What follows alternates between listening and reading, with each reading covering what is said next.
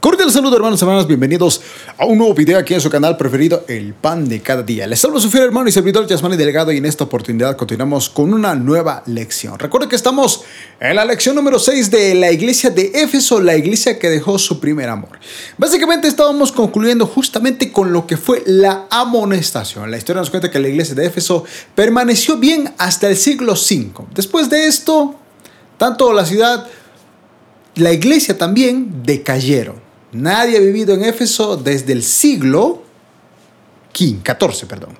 Entonces, ahora sí vamos a entrar directamente, después de ver una amonestación, viene también una promesa. En este caso, si había un arrepentimiento genuino, iba a venir justamente una promesa. La promesa era la siguiente, como dice Apocalipsis capítulo 2, verso 7.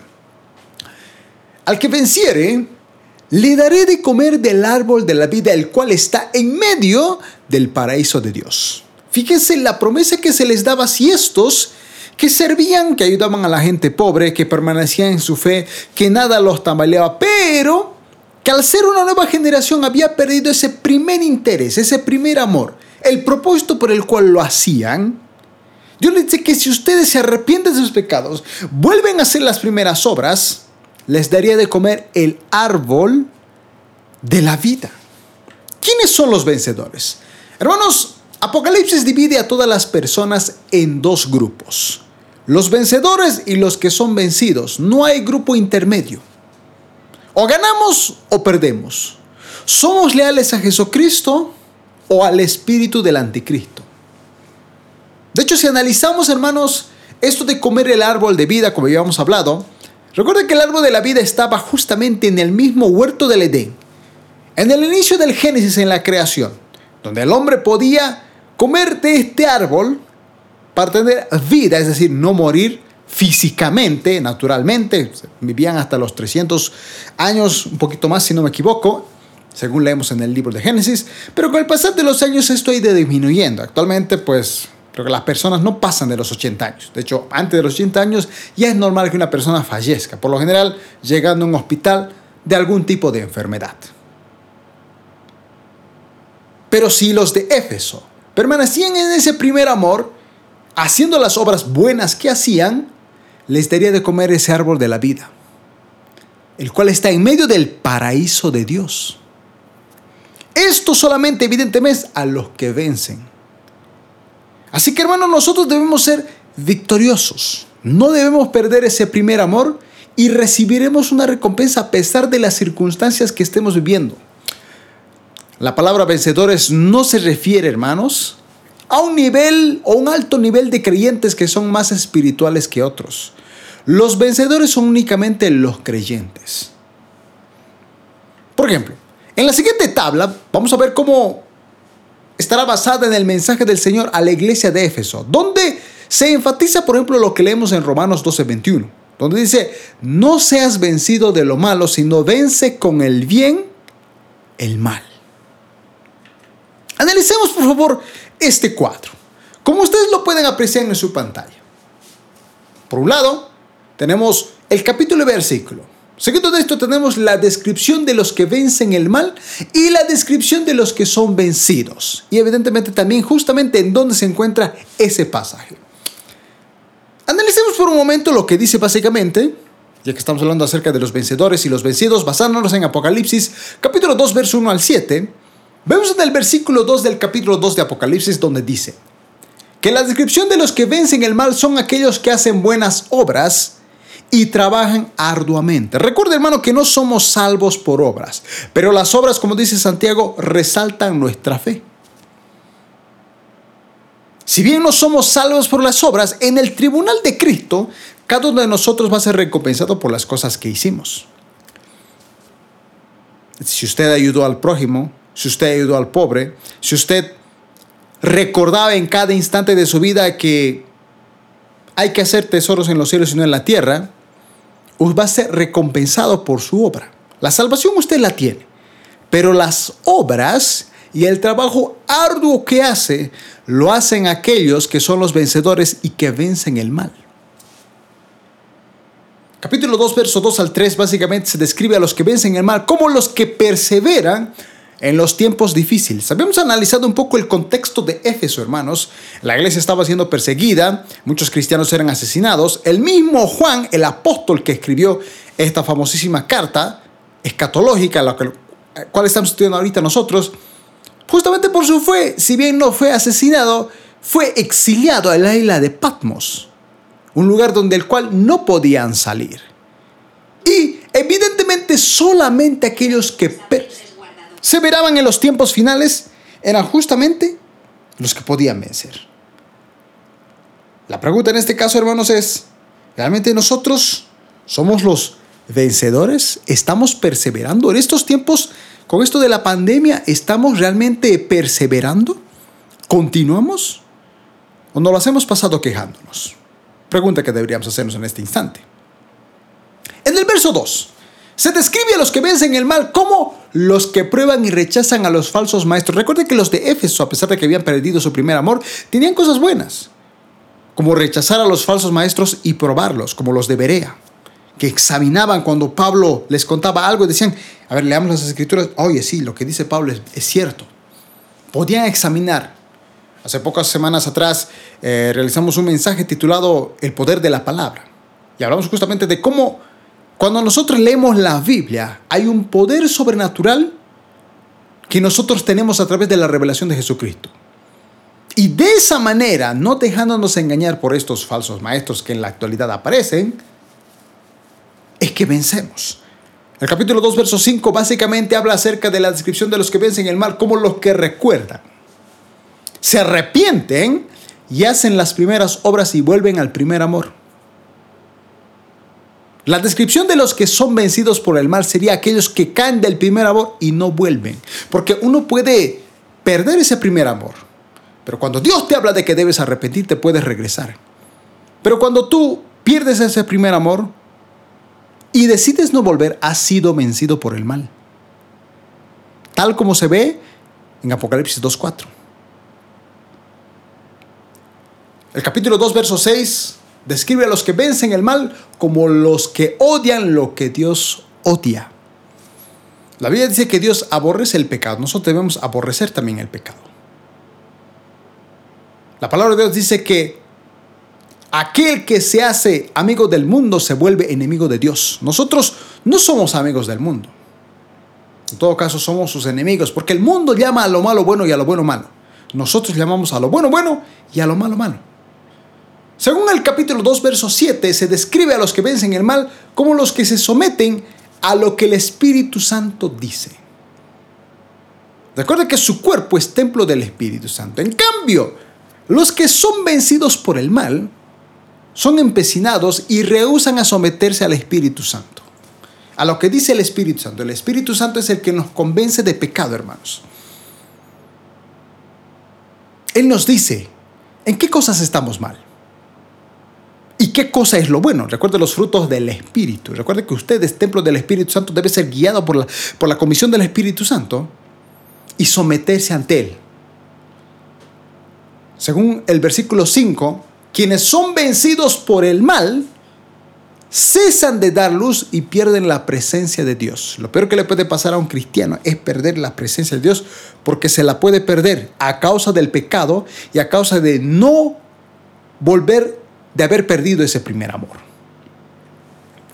Analicemos por favor cómo para los vencedores, los únicos verdaderos creyentes, Jesús promete el fruto del árbol de la vida. Las palabras árbol de la vida se refieren al pasado, justamente lo que decíamos hace un momento atrás.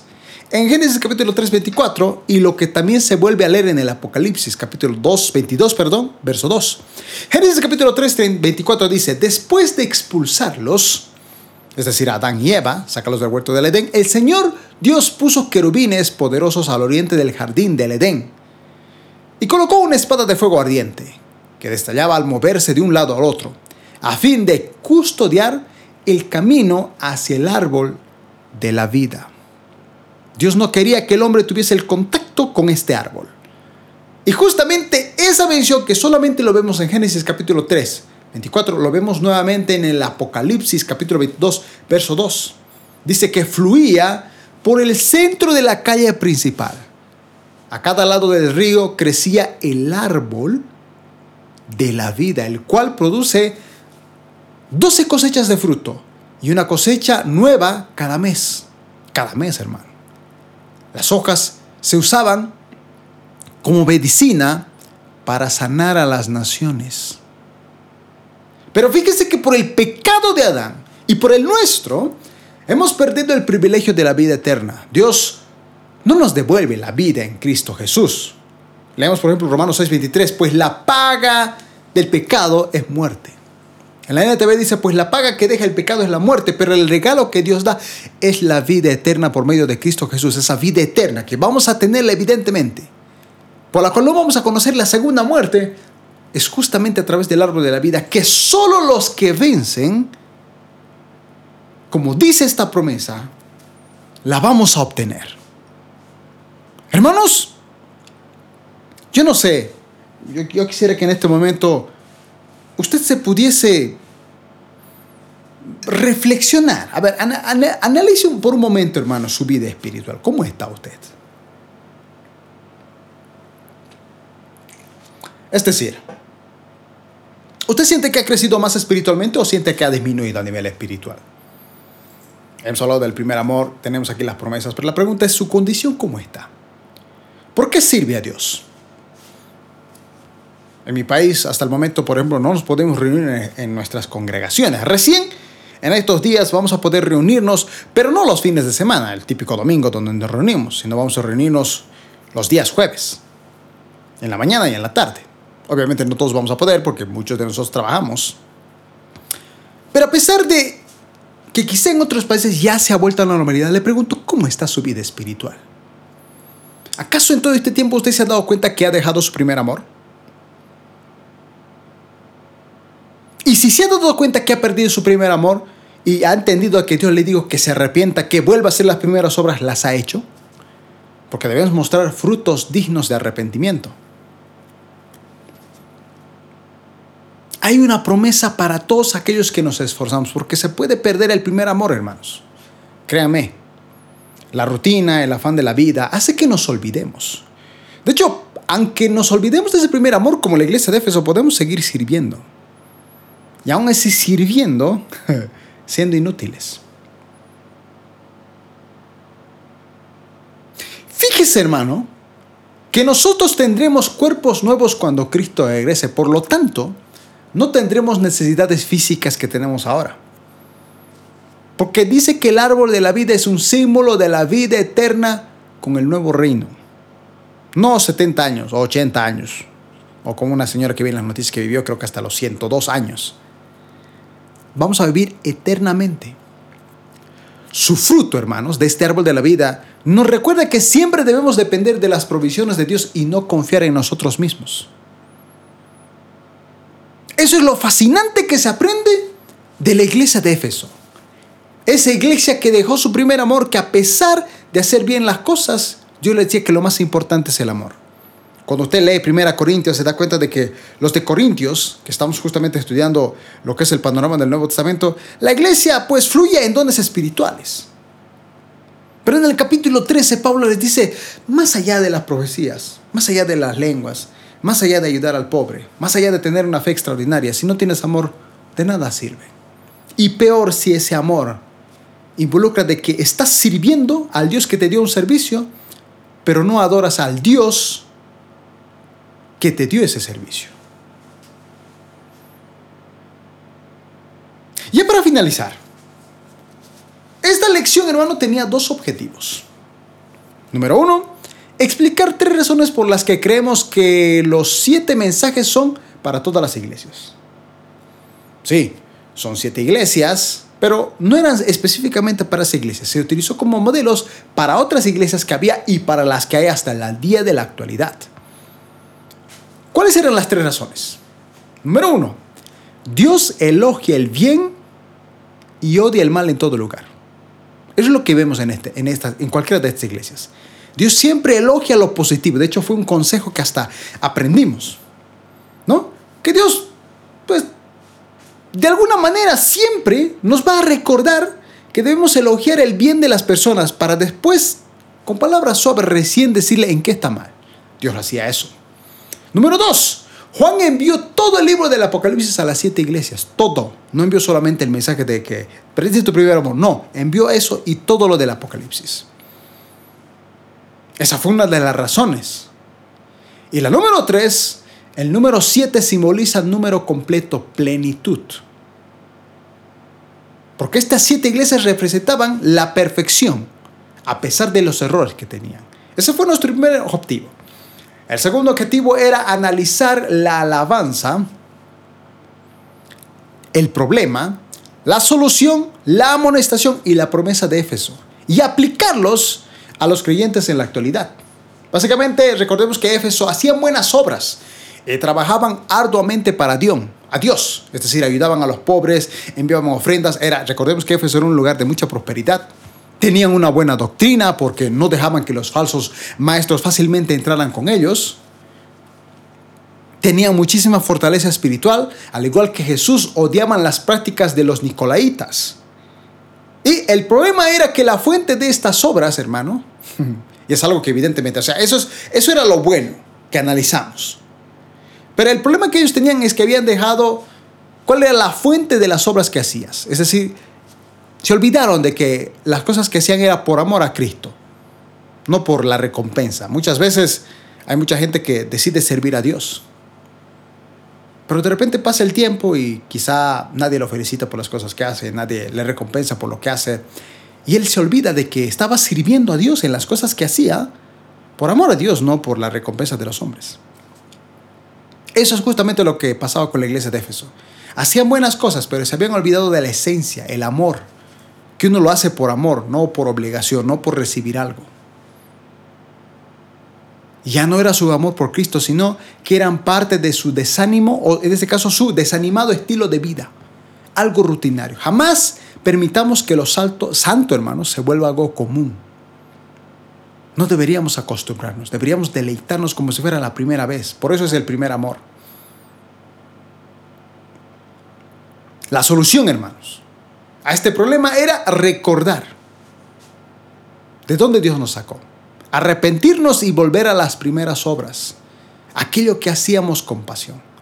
La amonestación, en este caso, era el, el Señor de Jesucristo que ya no permanecía en nosotros. Porque el amor ya no estaba. Y la promesa era el fruto del árbol de la vida si es que había ese verdadero arrepentimiento y cambio de mente. Entonces, ya hemos terminado esta primera iglesia de Éfeso, la que dejó su primer amor. Hemos cumplido nuestros objetivos. Entonces, recuerda que estamos en el capítulo número 3, mensajes a las siete iglesias como primera parte, basándonos en Apocalipsis capítulo 2. Bien, entonces, Básicamente, como lo está viendo en su pantalla, hemos terminado lo que es Éfeso, la iglesia que dejó su primer amor. Hemos cumplido nuestros dos objetivos. Ahora, hermanos, vamos a entrar rápidamente a la iglesia de Esmirna. La iglesia que fue perseguida. Había una persecución en ese entonces. Vamos a tener dos objetivos en esta lección que viene. Identificar y aplicar tres aspectos de la condición de los creyentes de Esmirna. ¿Cuál era su condición? ¿Por qué estaban siendo perseguidos? Y vamos a aplicar tres promesas que el Señor hizo para animar a los creyentes de Esmirna, que era algo completamente diferente a lo que sucedía en Éfeso. Y después de esto vamos a continuar con las lecciones de la iglesia de Pérgamo, que es la iglesia que vivía en la ciudad capital de Satanás, y la iglesia de Tiatira, la iglesia que toleraba a Jezabel. Básicamente, esas cuatro lecciones haríamos en este capítulo 3 como primera parte. Ya en el capítulo 4 continuaríamos con la segunda parte de estas siete iglesias. En este caso ahorita vamos a analizar cuatro y en la siguiente analizaremos las otras tres. Así que no se olvide que en la siguiente lección vamos a estar comenzando ahora con la iglesia de Esmirna. Hermano, como siempre les decimos, si usted ha sido bendecido con estos videos, nos puede apoyar a través de un like a través de un comentario, a través de suscribirse a este canal, activar la campana de notificaciones, seguirnos en nuestras redes sociales, compartir este video con sus hermanos a través de grupos de Facebook, grupos de WhatsApp y contactarnos. Tenemos un número de WhatsApp al cual usted puede pedirnos ya sea consejería u oración.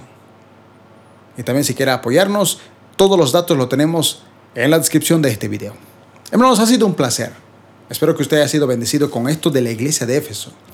Y qué tantas cosas e importancias debíamos entender y que se refleja hasta el día de hoy en nosotros.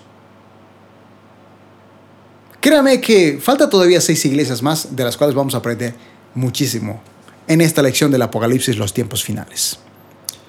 Amados hermanos hermanas, que Dios los bendiga. Nos vemos en un siguiente video.